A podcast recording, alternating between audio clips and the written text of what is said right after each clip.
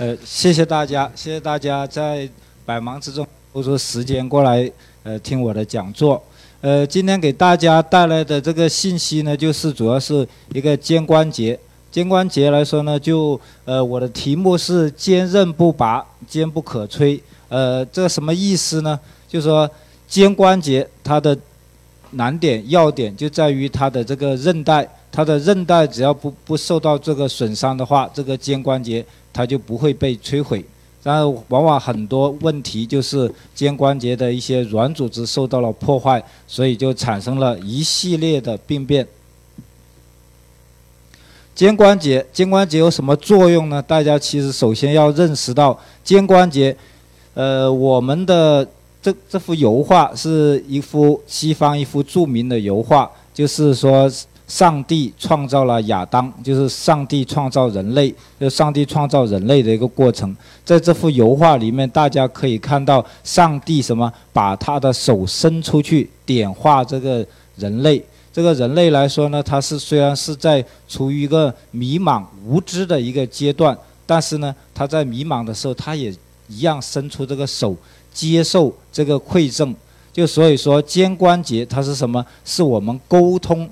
人与人之间沟通很重要的一个一个关节。你看，就像假如说我们要给予别人东西，你看，就像给予这个乞讨者啊，给予乞讨者，我们要伸出手去，哎，伸出我们的手去给他。然后呢，当我们需要别人帮助的时候呢，我们第一时间会什么？会举起我们的手啊，求救，对不对？所以来说，我们的施与受。都是什么？都是需要一个良好的一个肩关节，所以肩关节的作用非常非常重要。假如说没有良好的肩关节，可以说就说你想求救都没有办法。然后还有什么？你看肩关节，就像来说，还有一个举手，对不对？还有投降，对不对？还有这个呃吹号，嗯，这样打仗的时候吹吹号子，它都需要有肩关节的一个活动。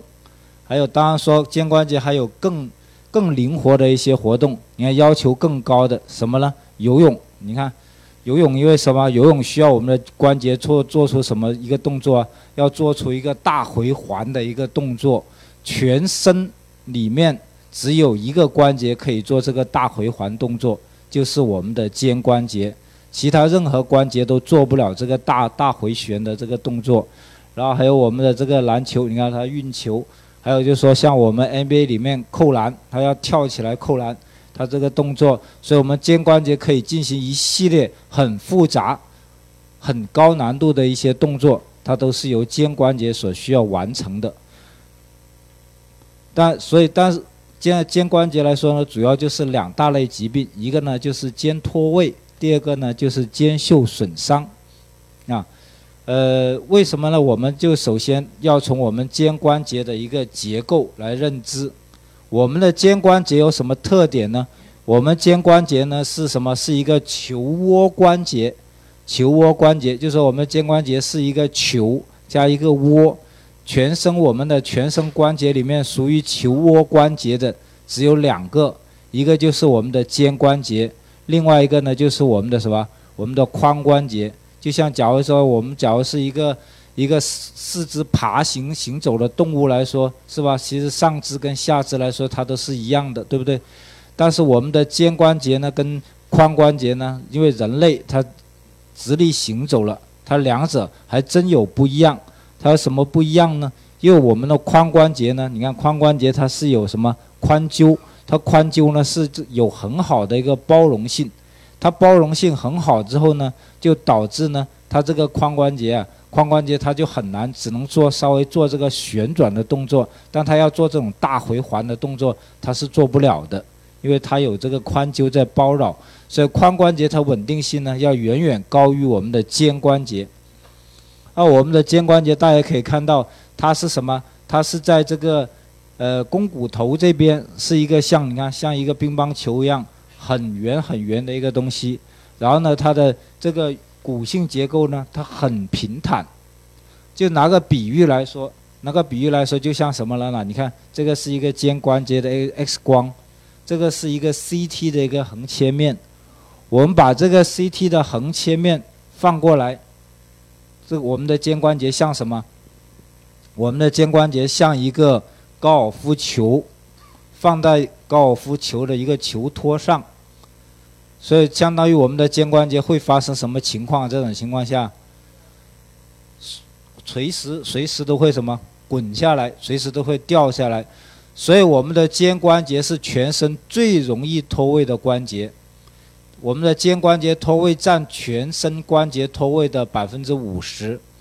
就所有脱位加起来，肩关节的脱位它占百分之五十，所以肩关节它是一个最不稳定、最不稳定的关节。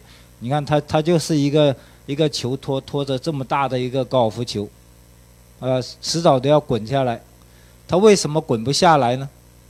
为什么他说我？你看我这辈子也没脱过位啊，对不对？肩关节没脱过位，对不对？有没有考虑过这问题？你看，就是我们的这个硬的不够。所以要什么？要给它层层包裹，要给它很多软的东西。就像这个大石，你看，这个什么一个一个某个景区的一个大石头，它要滚到滚下山下去了，怎么办呢？那就要拿个大铁锁把它拉住，然后还要找什么？还要找很多竹子给它给它撑起来，还要还要再想办法打很多什么爆炸螺丝啊，这些层层包裹。那我们的这个肩关节呢，也一样。你看，它通过层层的鱼唇、韧带、肌肉，一层一层的这样这样包裹包裹起来啊。所以肩关节来说呢，它是全身脱位最最高的关节，而且呢，它这个鱼唇呐，它一撕裂，它就它就它就脱出来了。虽然说这么多包裹，你看，虽然说它它重重拉着拉着是吧？你看它它这个关节，它这个是原来的骨性结构，它这一层是鱼唇。啊，这一层是韧带到肌肉，它一层一层包裹起来，但是呢，它一样是拉不住的，啊，它只要一一受到破坏以后呢，它就它就会发生脱脱位，一脱位以后呢，它就会什么造成这种软组织的损伤，然后就会什么就会形成一个习惯性的脱位。你看，所以我说我们肩关节最常见的病之一呢，就是这个脱位。所以太灵活呢，它就会导致这个问题了。你看，就这是一个肩关节，肩关节它一滚，整个整个整个球它就滚下来了，它就掉在这里，它就卡在这个关节这个位置了。所以这灵活惹的祸。所以说我们现在我给大家介绍的我们肩关节的第一个问题呢，就是肩关节的这个脱位跟这个习惯性脱位的问题。然后肩关节脱位呢，是最常见的脱位，占全部脱位的百分之五十。然后它的发生呢，多数发生在二十到五十岁，男性多于女性，因为男性的这个活动能力更强啊，老喜欢动来动来动去，所以他这个脱位的几率更高。你看整个关节掉下来了，啊，你看这是一个是那个乐福啊，这个骑士队乐福在一场比赛里面被对手，你看就是这样一别，就整个关节就就脱出来了。啊这就是一个脱位的一个过程，啊，然后这是一个杠杆暴力，或者说呢，我们有，就说假如说我们不是竞技体育，有时摔跤，哎，摔跤那个手往后一撑，然后这个关节呢就在前，我们的肩关节呢就在前方脱出来了，就导致一个肩关节的一个前脱位。然后我们肩关节脱位呢，我们有很多误区，然后今天要给大家讲的呢，就是肩关节脱位的一些误区。有什么误区呢？哎，大家看很多影视作品，啊，是不是啊？首先第一个误区呢，就是说觉得脱位以后还可以正常活动，对不对？就像大家看一出比较比较出名的一个电影叫《激战》，在这部电影里面，这个张家辉饰演了一个右肩习惯性脱位的一个拳王，然后还还能够复出，然后其实这个这个观点绝对是错的。要是哪个拳王说他已经脱位了，这基本上职业生涯就是废了的。但他这个电影很传奇，说一个一个习惯性脱位的拳王，还能还能复出，而且最后还能说利用这个脱位作为绝招，然后最后把对对手给打倒了，最后还还重新重新获得这个拳王称号，这个其实是完全错误的。那为什么呢？因为脱位来说，它会有带来一系列的并发症。它会有一个呃鱼唇的一个损伤啊，会有骨质的一个缺损啊，还有这个骨折啊，甚至有血管神经的损伤。你看血管神经损伤，它到多少？是百分之四十五，它就有一半的机会有血管神经损伤。所以来说，你看，就像这个这个患者一样，大结节骨折，对不对？他会有很多很多的一些并发症。就脱位以后，他会是一个真实是什么情况呢？真实就像这个韩国一个电影一样，他就什么？你看这个人脱位以后面目狰狞，他是非常非常之痛苦的，他根本不能够不能够不能够活动了，更不要说去继续参加这个竞技比赛了。嗯。然后还有误区之二呢，脱位之后可以自行复位。大家这大家看了很多李连杰的电影，对不对？李连杰他他主演了很多这些什么呃，他主演《精武英雄》里面的这个陈真，是吧？跟跟敌人对打也是脱位了，脱位你看他他就趴在地上，自己给自己扭扭了两下，咔咔咔就附进去了。大家觉得这个复位是不是这么简单呢？大家千万不要模仿，这个是一个很危险的一个动作。为什么呢？如果自我复位，呃，所有影视作品中。关于这个肩关节脱位的这个表演跟处理方法都是错误的，大家千万不要学啊！这个你看，这个这个是一个脱位的一个患者，这个是别人帮他复位的，帮他复位的，最后什么？最后造成一个粉碎性的骨折，就别人帮他复了啊！何况你自己复，你自己复的这个危险程度那就更大。所以千万不要随便尝试说自我的一个复位。你看肩关节，大家说，呃，那是不是说肩关节那就是一定要到医院去啊？那是不是我就没有办法说，呃，自己自己复位啊，或者找人帮帮忙啊？呃，一般来说呢，就说如果特别大家在广州来说，一般来说还是建议到医院去就诊啊。但如果在荒郊野外呢，那也可以尝试说。呃，用一种这种叫我们中医来说，这个叫手牵足蹬法，但在这个西医来说呢，这个叫什么？这个叫希波克拉底法啊。这个人你看，拉着他的拉着他的这个手腕，然后拿个脚一顶一撑一拉，他这个关节咔就附进去了。这个叫希波克拉底法。为什么叫希波克拉底法呢？那希波克拉底是谁呢？希波克拉底其实大家应该对他也不太陌生，因为我们的这个医学，每个每个医生啊，进入学之前都会都会读一段誓词，这个就是叫希波克拉底誓词，这个是关乎我们这个医德的一个事实。所以这个希波克拉底呢，是呃西方的这个可以说是西方的医学之父，啊，他是。他是在这个医学上，他是很有造诣的，而且呢，他也是一个很有医德的一个医生。他写了很多关于一个医生怎么样为人处事，啊，这个的一些一些方针都是他制定的。而且这个医这个医生呢，他对肩关节脱位呢，他也非常有研究。就我们的这个手牵足蹬法，就说我们说我们是中医，但我们是中医的手牵足蹬法到底是谁发明的呢？没有人说得出来，也现在也找不出说，哎，最早是是什么时候？但是呢，在西方来说呢，这个希波克拉底呢，在公元前四六零年，他就已经记载了。他应该四六零年的人，他在三三七七年，他在这个这个过程中，就说他已经首先记载了这个肩关节脱位要这样复位，就说他在这个两千多年前，他已经提出了这种复位的这种方法。所以现在把他这种复位方法就称为希波克拉底法，手牵足蹬啊，手牵足蹬法呢，就是你看这样子啊，所以大家不要有观念说觉得老外都是不会复位的，其实老外他也他也有手法啊，他也有很多手法，只是说我们对这个不了不了解。你看他也有手法，你看手牵足蹬啊，这个我们中医叫手牵足蹬，他们西方医学就西，它叫希波克拉底法。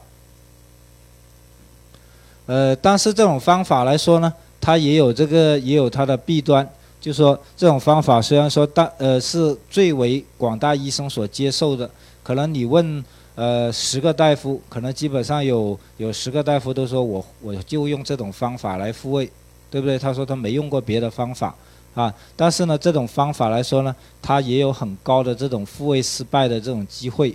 而且因为在手牵，大家可以看到它手牵足蹬，蹬的地方在什么地方？在腋窝这个地方。在牵蹬的过程中呢，它很容易造成腋部的这个血管神经的一种损伤，所以它也不是万能的，所以我们要注意。所以在这个过程中呢，它就容易造成这个呃神经的一个损伤。就像这个患者，他在社区医院，这个比较有意思。他在社区医院也是首先找了一个住院医生给他手牵足蹬，首先足蹬蹬了蹬了半天没蹬进去。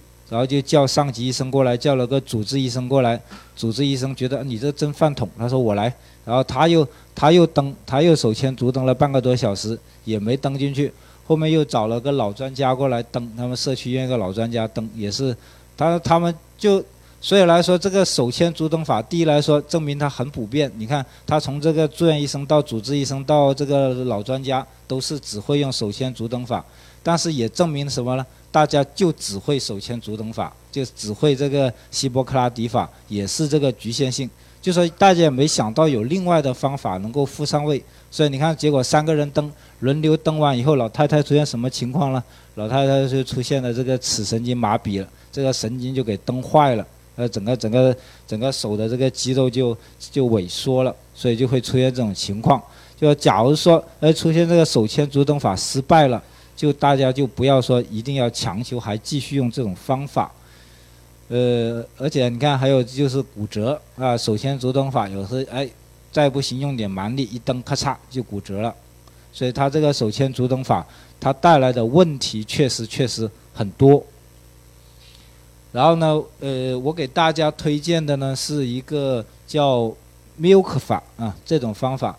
这种方法来说呢，为什么呃都为什么说推荐给大家呢？因为大家说我不是医生，为什么推荐呢？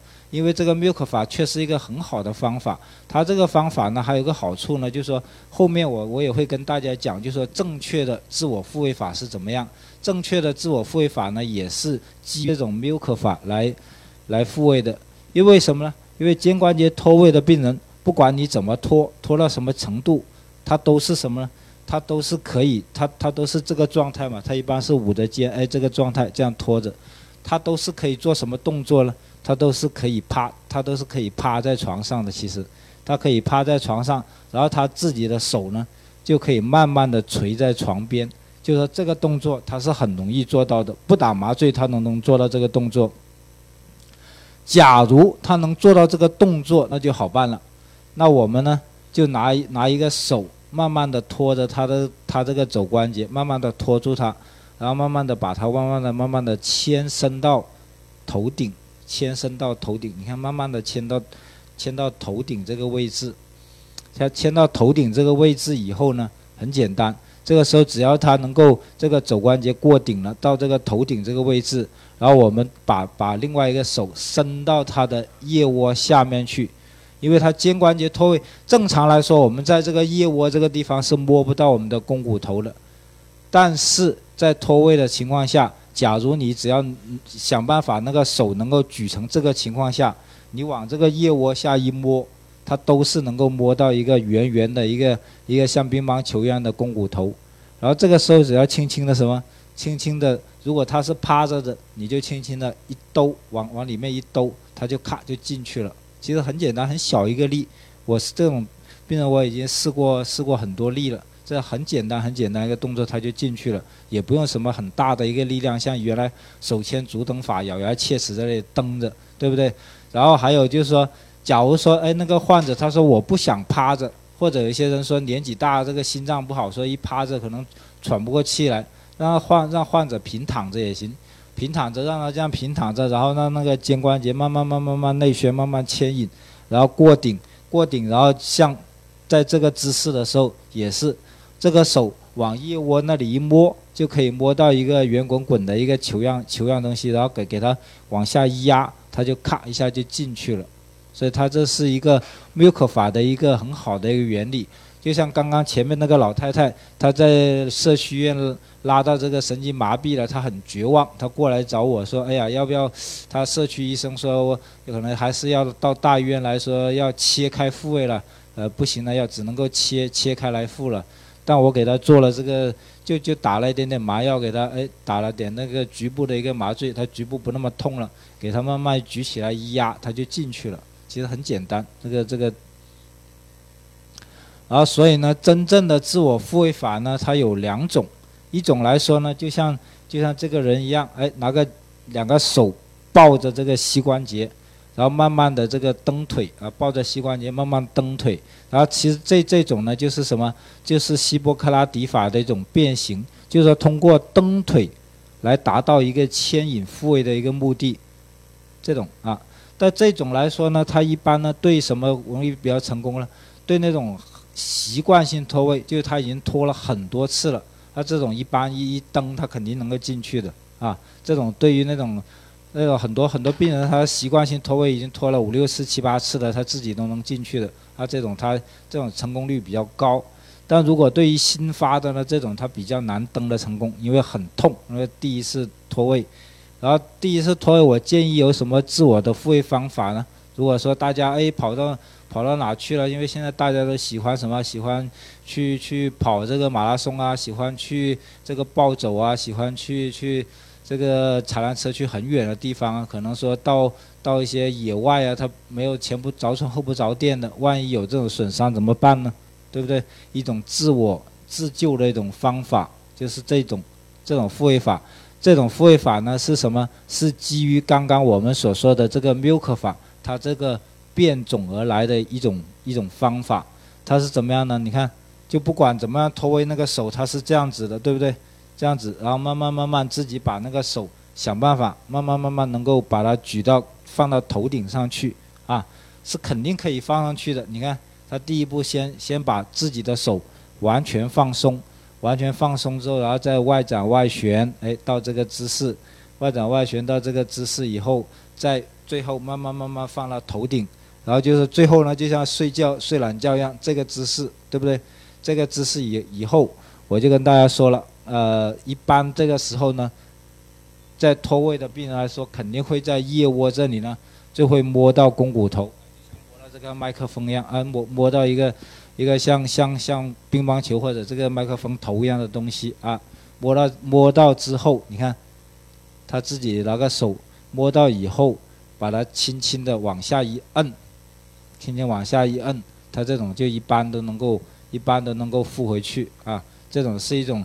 自我的一种复位方法，这种是，而且这种复位方法呢是最安全的，它不容易出现这个其他的一些二次损伤啊，不容易出现一些骨折啊，还有其他的一系列的一些并发症。所以这个时候就说脱位以后呢，一定要冷静，首先要什么，整个人躺下去，躺下去以后，然后呢再慢慢慢慢把自己的手举到头顶，然后再摸摸腋下，摸腋下一定要摸到一个什么？一定要摸到在在腋窝这里，一定要摸到一个球，摸到一个球之后，然后再再哎用力一下往下一摁，它就进去了。然后进去进去以后呢，一般复完位以后你自己回来呢，那就是很容易的了啊。